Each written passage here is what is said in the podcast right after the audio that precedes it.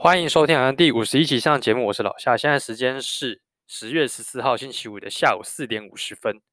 上一周我去吃了一个以前同事的喜宴哦，那这个本来他们预期是要在可能前年呃去年或前年的时候呢办这个婚宴，碍于疫情，所以呢他们的这个婚宴的日期就延后。那这期间呢，他们他们两人的爱的结晶小宝宝也出生了哦，那所以说等于这个婚宴是补办的这样子。那已经有多久没有在婚宴有那种吃到饱的感觉？那虽然这样讲，好像对，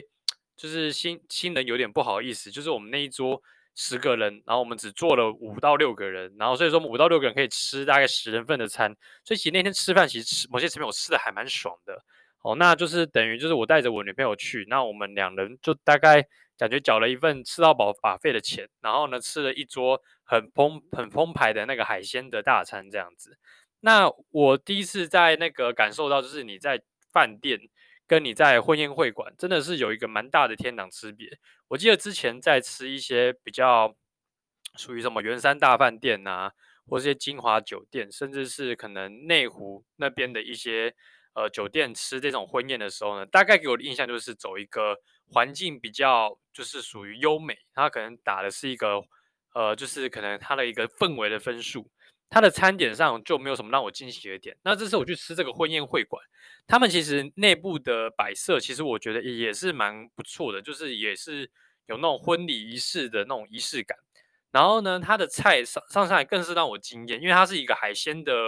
婚宴会馆，所以它的每一道菜，它的海鲜量都给的非常的大气。像那个我已经很久没有吃到有那种大只的天使红虾杀，就是那种生食的天使红虾，一人一只。哦，那除此之外呢，它的那个炖汤啊什么的，那个鲍鱼干贝哦，甚至是乌鱼子，哦，真的是都没有在省的，就是给的都非常大气。虽然我不知道他们有没有帮我们换菜呀、或者是怎样，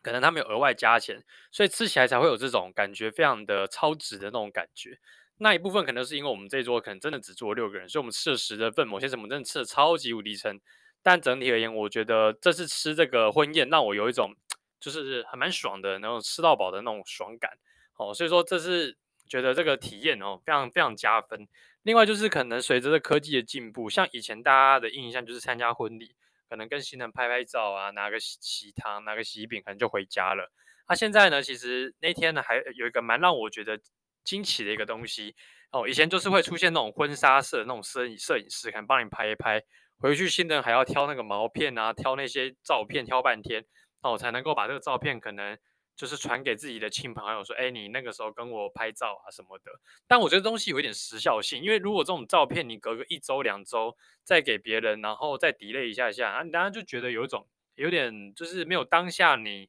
可能拍完照哦，我你传给我，我传给你洗出来那种惊喜感。但这是现在婚婚纱社他们现在做出的，就是他摄影师现在拍完，他马上就会上传到他们的云端。那云端他们旁边会有一个类似那种立可拍的那种输出的照片的那种机器，所以他马上就可以把摄影师照的那种照相，你跟新人拍完照的那个照片，直接就从旁边的那个列印的地方把它洗出来，就是一张很好看的一个照片这样。然后它的整体的画术什么的也都是非常的好，就好像是你去那种照相馆拍出来照片那种感觉一样。所以整体而言，我觉得参加这场婚礼，我觉得给我蛮多的是一种惊喜感，没想到。就是菜色如此澎湃的一个婚礼，也有这么别出心裁的一些小玩意，所以整体而言，参加的话，其实整体而言还是蛮超值的这样子。可能上次参加婚礼还是大大热天的时候，我记得我那天就是在太阳底下晒了一个小时，穿着西装笔挺的。好，那那天就是整个中午大概三十五、三十六度，大家在大太阳底下见证了我另外一个朋友的爱情故事这样子。那虽然还是抱持着祝福的心，但当下真的太热了，还好我没有中暑，昏倒在地板上。哦，那这次现在是秋冬参加这种婚礼，就会觉得哎还不错，就是蛮凉爽的。你穿这种厚的长的长袖，也不太会流汗。然后呢，就是整个可以是干干净净的出门，然后也是非常干爽的回来，这样不会像以前夏天出门就大概回来大概身体的身上的衣服大概就湿一半的这种非常黏黏恶心那种感觉。我是觉得非常不喜欢这样的。一个一个感受啦，这样子。那可能随着秋冬啊，其实大家也会越想去吃一些大餐什么的。可能也不知道是不是因为我上个礼拜去吃了婚宴会馆的关系，现在开始 YouTube 会推我一些可能人家做生鱼片的影片给我看。然后最近也是中了这个在家做生鱼片的这个毒。哦，反正我看了这个 YouTuber，他就是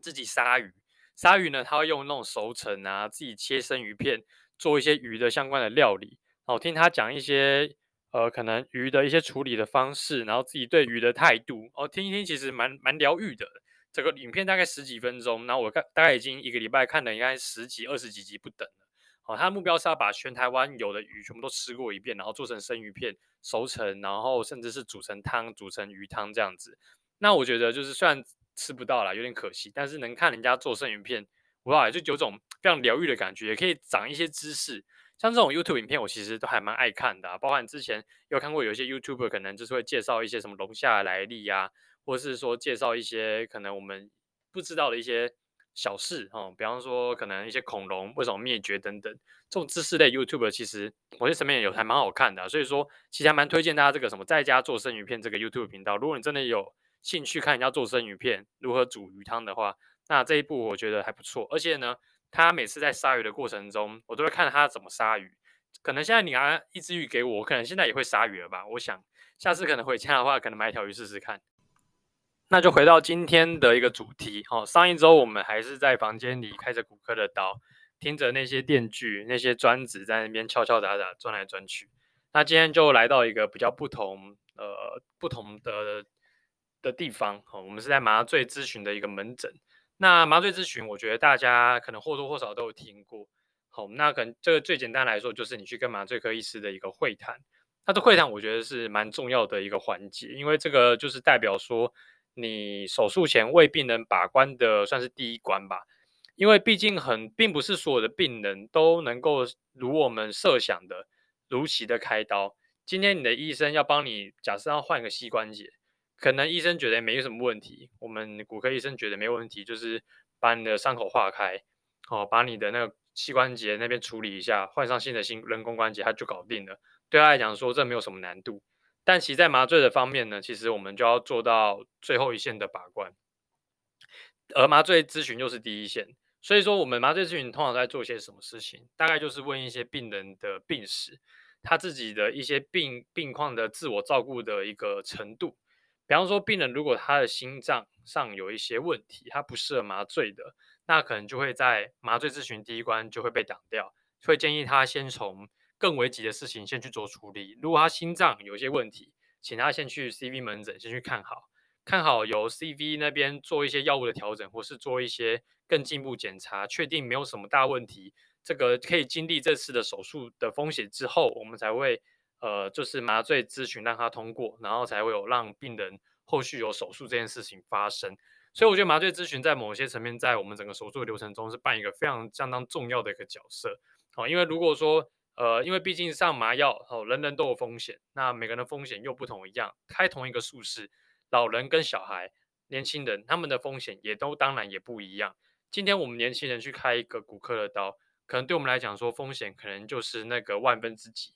但对这些有三高、有一些心脏相关疾病的老人家，他的风险从万分之几可能变成百分之几，那这个风险程度呢，是整个是直线大上升。所以说，为了避免说病人 die on table，所以说我觉得这个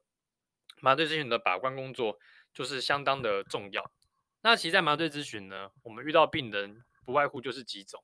第一种就是由门诊转介来，他可能想要开刀，但他的外科医师。不见不不觉得他可能可以通过麻醉咨询，所以他先让他来麻醉咨询这边，先给医生看一眼。那如果说他看起来这 underline 就不太好，病人看起来太虚了，那这病人就会被打，请他回家先去看别的门诊，别的门诊 survey 一轮之后呢，他再来挂这个外科医生门诊，再来安排手术，以避免说病人住来住院了，好，然后都已经抽血了，好，可能已经打好点滴了，正准备要开刀前就被麻醉咨询。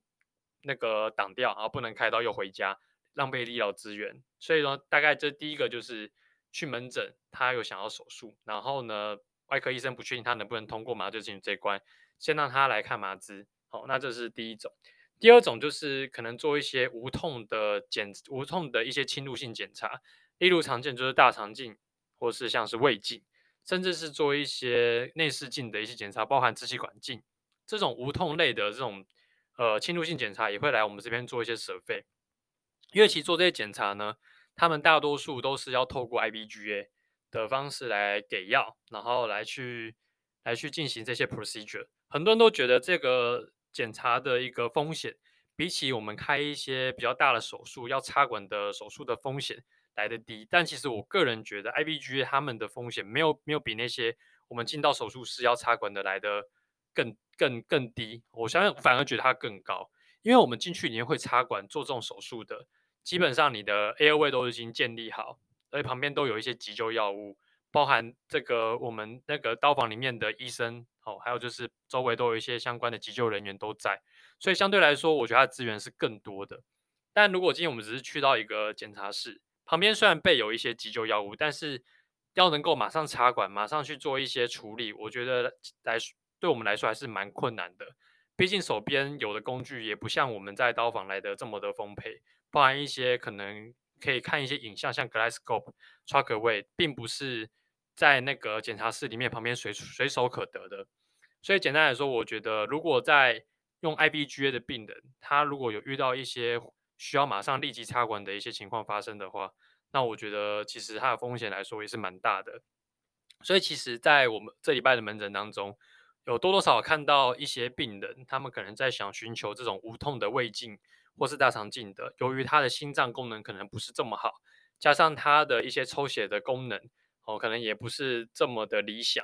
那可能医生就会建议他进行这种我们所谓的非无痛的胃镜，就是一般的胃镜，传统的胃镜跟大肠镜，然后是醒着的状况下去做哦，这样的话病人的这个麻醉的风险也可以来到比较低。当然，我们在做这种有感的，我们俗称的有感的胃镜跟大肠镜，当然还是会喷一些。可能呃止痛的局部止痛的，包含在做这种 procedure 的时候，他们一定会涂一些啫喱让它的管子是可以顺利的进到我们的体内去进行到这样子的一个检查，这样子。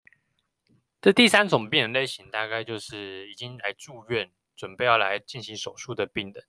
那他在手术前呢，我们一样会请他们来到麻醉咨询门诊，来跟麻醉科医师这边做咨询，这样子。那他的话其实就跟第一种有点像，就是他就是要来确定他能够进去开刀，然后呢，也让麻醉那边有可以有一些准备，比方说他需要一些特殊插管的器械，或是说他有一些特殊的药物的需求，那我们可能就是可以先把关，先 survey，那让那个隔天可能在该区的一个麻醉科的人员，可以有一些心理的准备，先去准备这样的一个用具，好来就是 prepare，以避免说真的病人推进来了，才在那边。哦，要东找西找，准备这些东西，所以麻醉的咨询，我觉得在这个地方就扮演一个很重要的角色。他必须得先让呃我们明天的人员知道要用哪些器材，避免说到时候你真的要用没有，那难不成是要等那个东西叫货来吗？那个不可能嘛，就没有时间。然后也要去分散一些刀的一些种类，包含一些可能如果避免说同时使用可能类似的一些器械，因为可能有一些器械或者是有一些。用具不见得都是那么多台，可以让每个病人都使用。例如像是有些输血的加温器，可能我们就整个 induction 就只有五台。那如果说你同时把所有需要这种输血加温器的手术的病人，一次都排全部排到早上，都排在第一台。哦，假设你排了十台，那这样子的话，到底谁要用，谁要不要用这样子？哦，所以说我觉得也可以，就是让我们去重新的审视整个呃明天要开刀的病人。哦，他可能需要哪些样的一个器械，也可以让大家去做一些准备。虽然到后来啊，其实大家就是对于这种每天开刀啊这工作有点麻痹，可能这些后续我们想的这些问题，可能比较没有在思考。反正就是哦，有麻有麻访单进来，我们问一下病人 history 啊，没问题就上麻就开刀。哦，反正东西有就有啊，没有就算了啊，就大概就是这样子的心态去继续走。但也没办法，无可避免，因为真的刀量太多了，所以说其实很难做到每一个病人非常精细的一个 care，然后每个就是从他一开始入院，哦，一起去思考到他出院的过程中，他需要的哪些样的一个照顾，全能照顾是很难去做到，所以我们只能就那个当下 moment，病人进来他需要些什么样的帮忙，他要签什么样的一些特殊号才只能就那个当下。去找去帮助这病人完成这整台刀的一个手术，好，所以说其实我们在麻子大概遇到不外乎就是这三种不同种类的一个病人。那其实他呢，简单来说也就是一个门诊，所以其实我等于就是当了一个礼拜的门诊护理师。当然没有说这是好还是不好，但是也算是看尽了，呃，算是每个就是真的来门诊的病人的一个样态。因为像其实基本上很多有一些人他是下午要做这种肠胃镜手术的检查，他们可能就是已经开始饿肚子了，那他们就会觉得，哎，我都要已经饿肚子了，你居然让我等这么久，然后呢，我可能已经等了一个小时啊，怎么医生还没看到我？但其实也不是我们真的要拖，有的时候就是真的，大家一瞬间早上我们已经看了八十个病人了，大家都挤在同个时间来，啊，医生手上就是还有二十个没有看，你现在下一秒你进来抽号码牌，你就是第二十一个要等的，那你一定得等二十个病人都看完，你才能够看到你二十一个人，那不然前面都是白痴，不让你进去看嘛，对不对？所以说呢，其实嗯，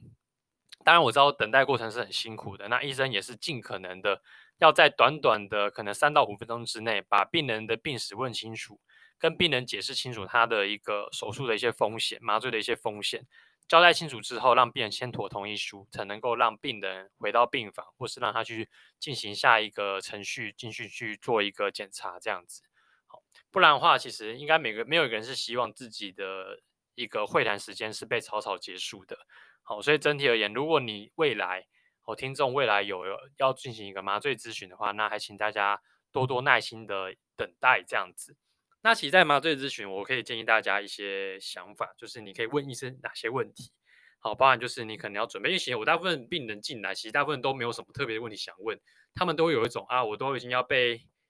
做这个手术了，我都已经要做这个检查了啊，我还能够不签名吗？我还能够有什么疑问吗？大部分人都心态都是长这样子。那我觉得大家可以试着试试看。哦，可以就是问医生一些可能你没有想过的问题，比方说，哦，那医生我做这手术，大部分这个愈后的病人他有需要一些止吐吗？我觉得止吐是一个蛮重要的事情，还有止痛。比方说这个手术，大部分病人有很多人会需要自费的一些止痛药物嘛，那再来就是一些自费的耗材。